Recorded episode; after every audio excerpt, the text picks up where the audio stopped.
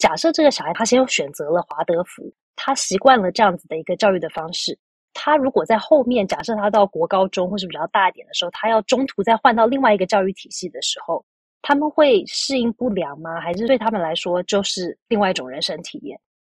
通常不会适应不良，因为我我我讲的嘛，就是核心对待人的方式是不会有差异的。嗯，通通是 Homo sapien，就是那个在智人的这个社群里面，它的共通性远多于相异性。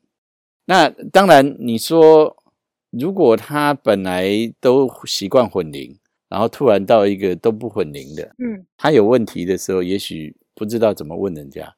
那嗯那那种适应，它本来就必然呐、你今天就算有华德福的小学、中学，没有华德福大学啊。嗯好，就算有华华德福大学，有华德福社会吗？嗯有华德福公司吗？没有。